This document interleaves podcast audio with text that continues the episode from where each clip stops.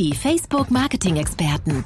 Dein Kurzpodcast aus erster Hand. Für alle Marketinglösungen auf Facebook, Instagram, WhatsApp und Messenger.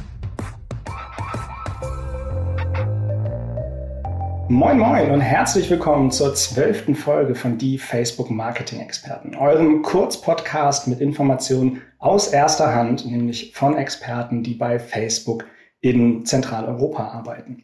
Mein Name ist Tore und ich bin ein sogenannter Product Marketing Manager und bilde damit die Schnittstelle zwischen unseren Sales Teams und auf der anderen Seite der Produktentwicklung. Ich kann von mir selber behaupten, dass ich ein ganz, ganz großer Online-Shopper bin. Also insbesondere jetzt in der Corona-Zeit hat sich das wahrscheinlich nochmal vervielfacht und äh, meine Frau kann davon ein Lied singen. Und eine Sache, die mir aufgefallen ist, noch vor ein paar Jahren habe ich ganz stark darauf geachtet, woher kommen denn Produkte und war dann natürlich teilweise enttäuscht, wenn Produkte aus ähm, anderen Ländern kamen und ich sie dort vielleicht auch gar nicht kaufen konnte, weil es nicht die Möglichkeit gab oder aber auch Porto und Verpackung einfach zu viel gekostet hätten. In den letzten Jahren ist es aber immer mehr weggegangen und ich bin teilweise total überrascht, woher die Produkte kamen, die ich auf einer deutschsprachigen Website gekauft habe. So zum Beispiel vor ein paar Wochen habe ich mir einen neuen Schreibtischstuhl gekauft bei einer Firma namens Secret Labs, der aus Warschau kam. Oder gerade letzte Woche habe ich eine neue Brille bekommen, die ich bei einer Firma namens Barna bestellt habe, auch wieder auf einer deutschen Website. Und das Paket kam aus Barcelona. In den Facebook-Terminologien sprechen wir in solchen Fällen ganz gerne von Cross-Border Business oder kurz auch CBB genannt. Das ist auch das Thema der heutigen Folge und äh, darüber spreche ich natürlich nicht nur mit mir allein, sondern ich habe wieder einen tollen Gast dabei, nämlich den lieben Felix, der uns aus Amsterdam zugeschaltet ist. Und Felix, dir machen Grenzen ja ziemlich wenig aus, wenn ich das so sagen darf, denn du hast ja schon an ganz vielen Orten auf dieser Welt gelebt. Ist das richtig? Hallo Tore, freut mich mit dabei zu sein und hallo liebe Zuschauer. Ich bin geehrt, äh, heute hier von Tore interviewt zu werden. Um deine Frage zu beantworten, genau richtig. Ich bin seit zehn Jahren nicht mehr ansässig in Deutschland und bin viel rumgekommen. Ich habe im Ausland studiert und gearbeitet, wohne aktuell im wunderschönen Amsterdam in den Niederlanden und arbeite hier bei Facebook in unserem Fashion Sports Retail Team als Client Solutions Manager. Cool, also bist du quasi die personifizierte Cross-Border-Business-Figur, kann man fast so sagen, mit deinen ganzen genau. Stationen, die du im Ausland schon hattest. Vielleicht magst du den Zuhörern noch ein ganz bisschen mehr erzählen, was du genau bei Facebook machst und vielleicht auch zwei, drei Sätze, wie du da hingekommen bist oder wie zumindest dein Werdegang innerhalb von Facebook war. Klar, gerne, Tore. Wo soll ich anfangen? Ich bin eigentlich schon bei einer ganzen Weile bei Facebook, seit über sechseinhalb Jahren.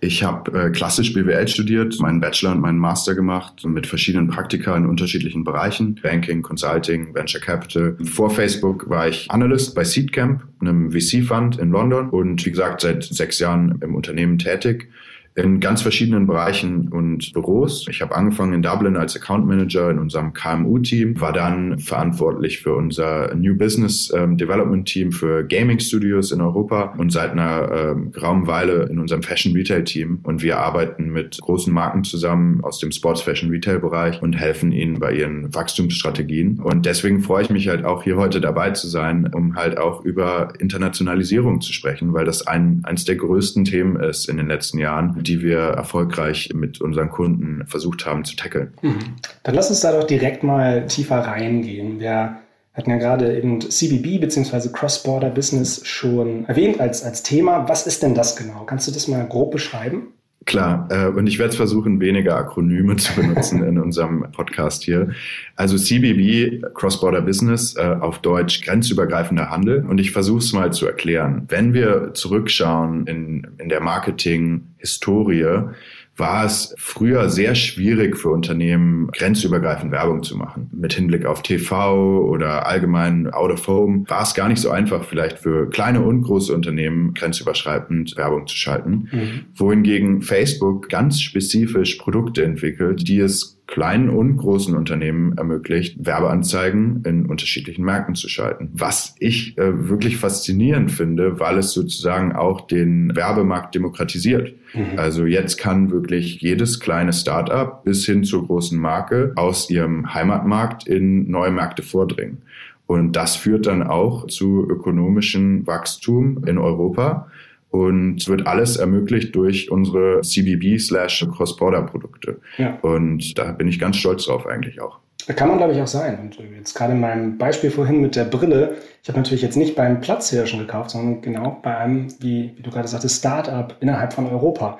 Und vielleicht magst du dahingehend auch den Zuhörern mal ein bisschen berichten, was waren denn so deine ersten wirklichen Berührungspunkte mit mhm. dem Produkt, deine ersten Erfolge, die du mit deinen Kunden gemeinsam mit den Produkten erzielt hast?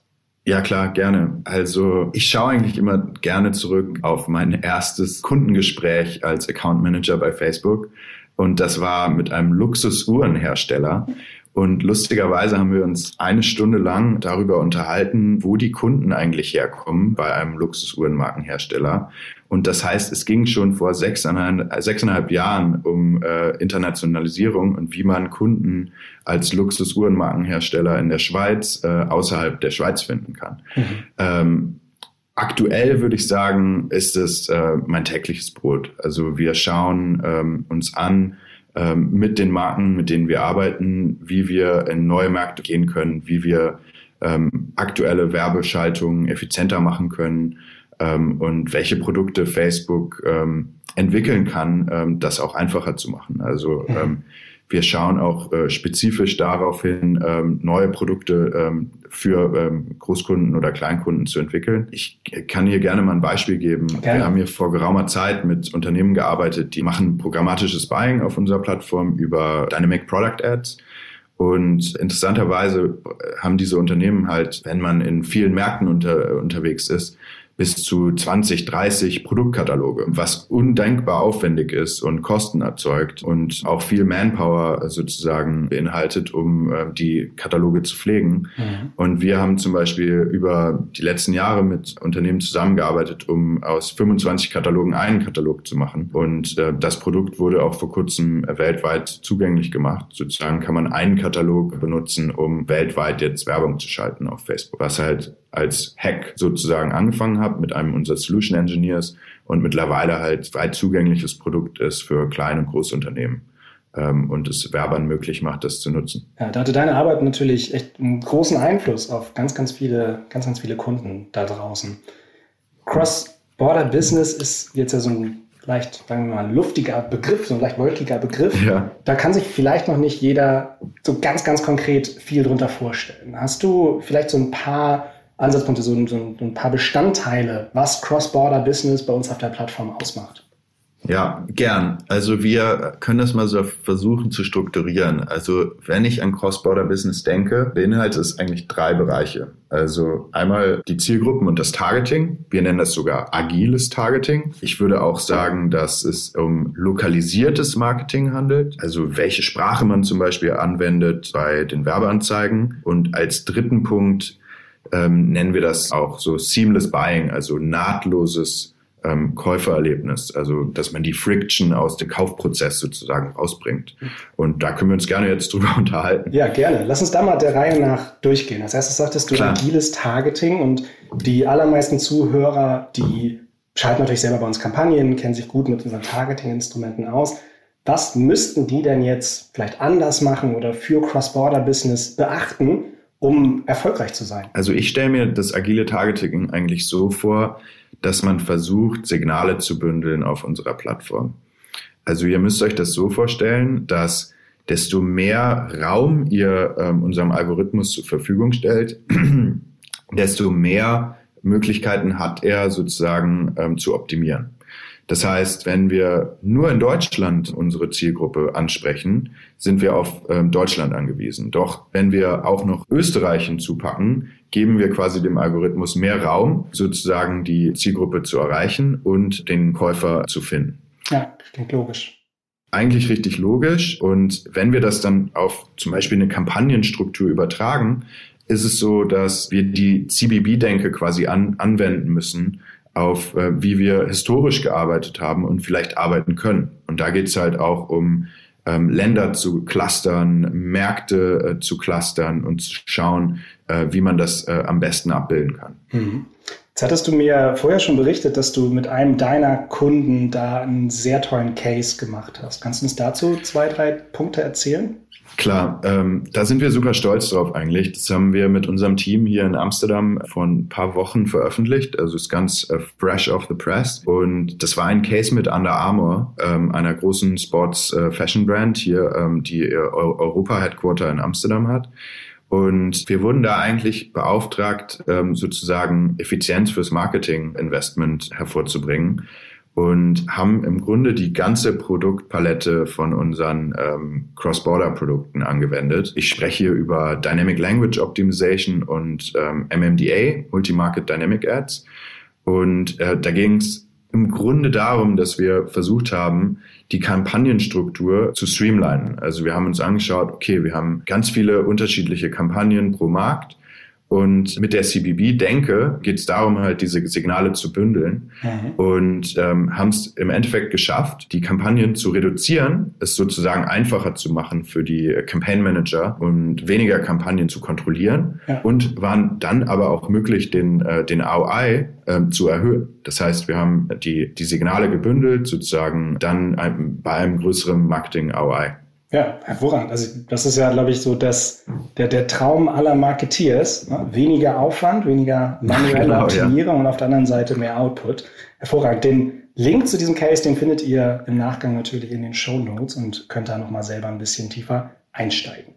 Der zweite Punkt, Felix, den du genannt hattest, war ja lokalisiertes Marketing. Ich glaube, Webseiten in Landessprachen anzubieten, ist relativ selbsterklärend.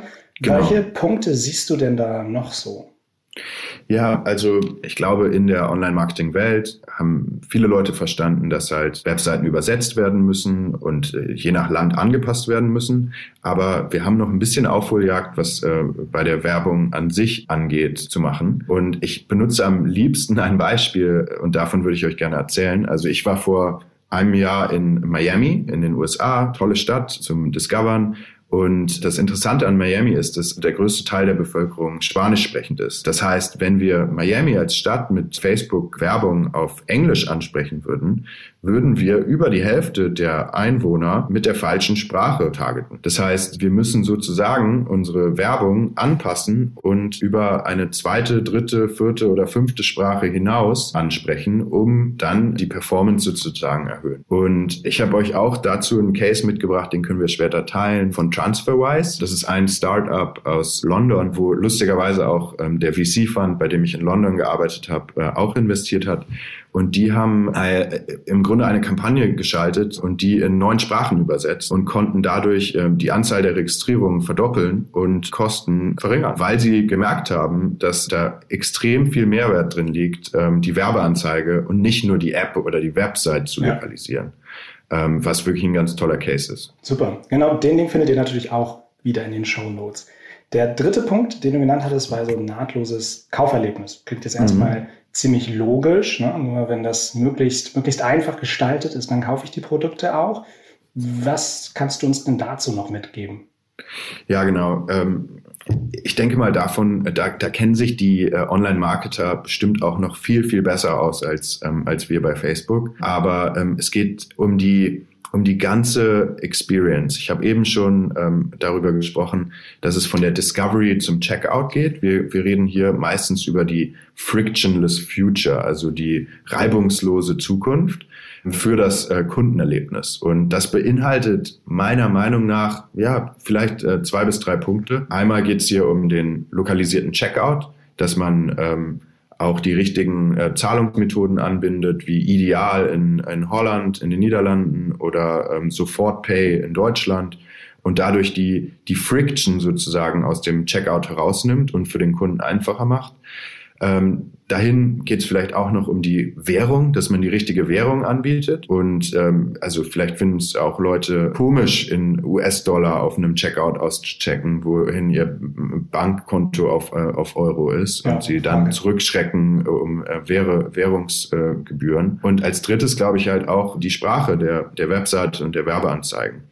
Und um hier halt auch nochmal ein Beispiel mit reinzubringen von Unternehmen, die das wirklich wahnsinnig gut machen, ist Happy Socks. Ähm, ist ein schwedisches äh, E-Com-Startup, was ich glaube mittlerweile kennt das auch jeder.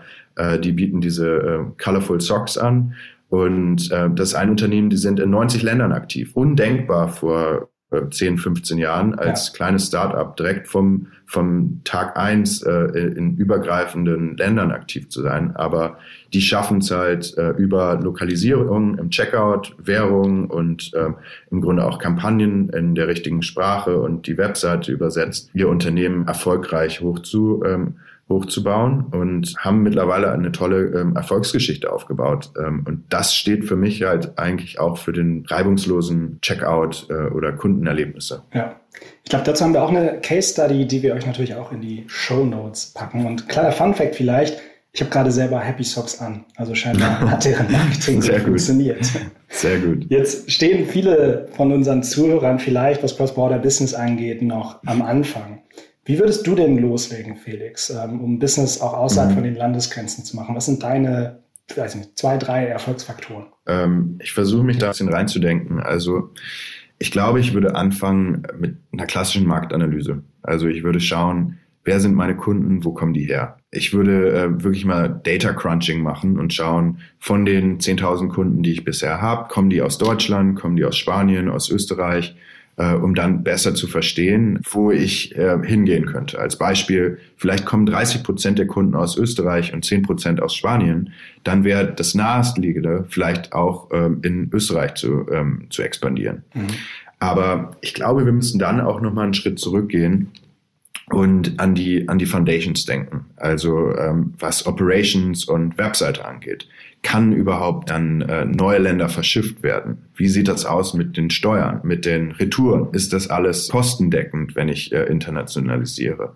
Kann unsere Sprache überhaupt Spanier äh, oder die spanische Sprache abbilden? Mhm. Kommen die auf unserer Webseite klar? Bieten wir die richtigen Währungen und Zahlungsmethoden an?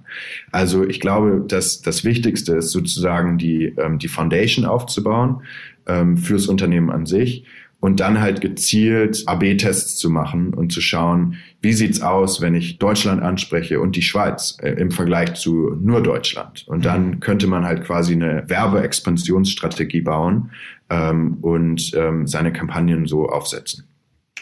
Super. Das sind, glaube ich, einige Tipps, mit denen die, die Zuhörer loslegen können. Es gibt natürlich noch ganz, ganz viel mehr Inhalte rund um Cross-Border-Business. Dazu findet ihr noch den ein oder anderen Link auch wieder in den Show Notes.